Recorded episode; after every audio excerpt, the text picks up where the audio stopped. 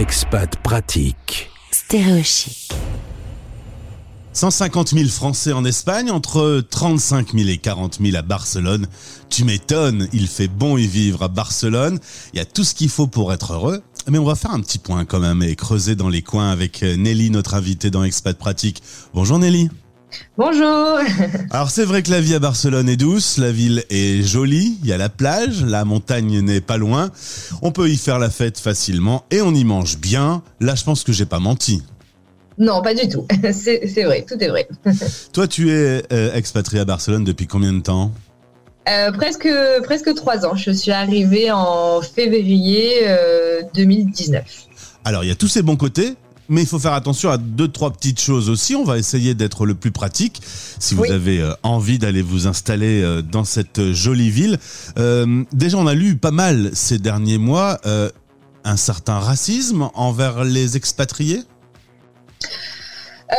non, pas forcément. Il y a, il y a l'indépendantisme qui est assez fort, mais qui se, qui est pas forcément du tout associé avec euh, une gêne de l'expatrié et des étrangers, c'est plus quelque chose d'interne et euh, quelque chose entre l'Espagne et, euh, et la Catalogne. Mais de façon générale, les expatriés, les, personnes qui viennent de, de l'étranger sont toujours les bienvenus, que ce soit les touristes ou les personnes qui vivent à Barcelone. Il n'y a pas du tout un sentiment, n'y a pas d'exclusion euh, de la communauté expat. Il n'y a, pas d'exclusion. Après, il y a une autre problématique dont on parlera sûrement euh, avec le, voilà, le, le, catalan et ce, sentiment indépendantisme, mais il n'y a, vraiment pas de sentiment de, malaise en soi avec, euh, avec les, expatriés, la communauté étrangère.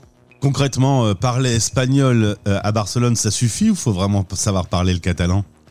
Bah, ça dépend ce qu'on veut faire en fait. Hein. Si on veut, euh, euh, si on, si on veut simplement euh, se concentrer sur les sites touristiques et qu'on est, qu'on est intégré dans une communauté internationale, soit, soit française, qu'on reste entre français ou, ou international, ça peut suffire. Ça suffit pour les, choses basiques de la vie. Si on veut vraiment s'intégrer, si on a des enfants qui vont à l'école, si on veut vraiment s'intégrer avec les locaux, euh, là c'est vrai que, euh, que le catalan peut poser souci si on si on parle pas. Il faut euh, voilà, il faut rappeler aussi que c'est la langue vraiment officielle de, de, la Catalogne, que les services administratifs sont en catalan, que la plupart des documents sont en catalan et sont pas forcément traduits systématiquement. Donc euh, voilà, c'est là où ça peut poser euh, souci. Il y a beaucoup de différences entre l'espagnol et le catalan? Euh, oui, honnêtement, moi je parle pas du tout le catalan. Je commence un peu à comprendre quelques mots, mais je parle pas du tout. Et c'est pour moi c'est c'est pas c'est pas évident. Alors on dit souvent que le catalan ressemble au français. C'est vrai qu'il y a pas mal de mots qui, euh, qui, se ressemblent ou qui sont quasiment les mêmes. Par exemple, merci, on dit euh, on dit merci. Euh, il y a pas mal de mots qui sont empruntés du français. Après de là à vraiment comprendre le catalan parce qu'on parle français, pas du tout. C'est quand même une langue qui est assez qui est assez différente, avec une prononciation qui est très euh, très différente. Et euh, c'est vraiment difficile. Si on l'apprend pas, c'est vraiment difficile de, de capter euh, avec simplement des bases d'espagnol ou avec le français de vraiment comprendre. Quelles ont été les principales contraintes ou les freins que tu as pu rencontrer dans ces trois années d'expatrié euh, bon, bah, on passe la pandémie évidemment qui a fait que ça voilà que j'ai pas pu m'intégrer probablement comme je l'aurais fait euh, en, temps normal.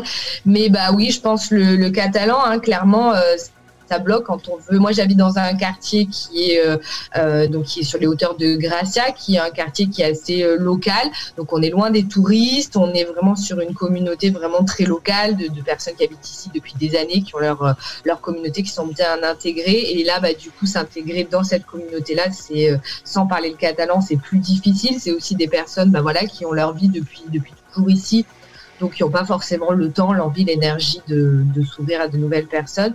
Donc pour moi, ça serait vraiment ça, ça serait vraiment l'intégration auprès des locaux. Moi, c'est ce que je cherche quand je vis dans un nouveau pays, c'est m'intégrer euh, dans la communauté locale. Euh, alors après, c'est pas vrai probablement pour tout le monde, ça dépend de plein de facteurs, mais moi personnellement, c'est vrai que ça a été les principaux freins. Euh, le logement, par exemple, c'est facile, c'est cher? Non, Non, non, c'est pas facile, euh, c'est cher, il y a énormément de compétition, euh, il faut être hyper réactif quand on voit un logement. Euh, il y a aussi souvent des, des listes d'attente, donc on est en compétition avec les autres, il faut monter un dossier, on est en compétition avec les autres potentiels locataires. donc non, non, c'est pas facile, c'est pas facile, c'est pas facile le logement. Vous êtes installé là-bas, vous avez un compte en banque, il y a eu des démarches dans ce style qui ont été créées? Oui, alors c'est euh, plus ou moins facile. La seule chose qui est vraiment euh, primordiale, c'est d'avoir un NIE, qui est donc le document euh, administratif de base qu'on demande pour tout, pour justement louer un appartement, pour ouvrir un compte. Et le NIE, c'est un petit peu compliqué parce que donc c'est la pièce dont on a besoin pour faire tout ça, et à la fois pour avoir rendez-vous pour avoir un NIE, c'est hyper compliqué. Les temps d'attente sont énormes, et tant qu'on ne peut pas avoir de NIE, on ne peut pas ouvrir un compte en banque. Tant qu'on n'a pas de compte en banque, on peut pas loin voilà c'est un espèce de cercle vicieux qui voilà. Après euh, en soi euh, la plupart euh, des, Français peuvent avoir un nier. C'est assez facile évidemment on est dans l'espace Schengen donc c'est assez facile. Mais voilà c'est plus l'accès à qui est, qui est compliqué. Après une fois qu'on a nié tout roule et c'est relativement facile voilà. Côté travail on trouve facilement du boulot? Euh, alors bon, moi je suis à mon compte, donc euh, je connais un peu moins le marché du travail, mais je sais que mes amis qui essaient de trouver un travail ici, vraiment un travail euh, au contact de la population, bah encore une fois, ce qui peut bloquer, c'est le catalan. Alors après, il y a plein d'entreprises françaises qui sont implantées à Barcelone, donc tout dépend quel type de job qu'on veut faire. il y a aussi voilà la possibilité de travailler simplement en Castillon, voire même clairement qu'en français.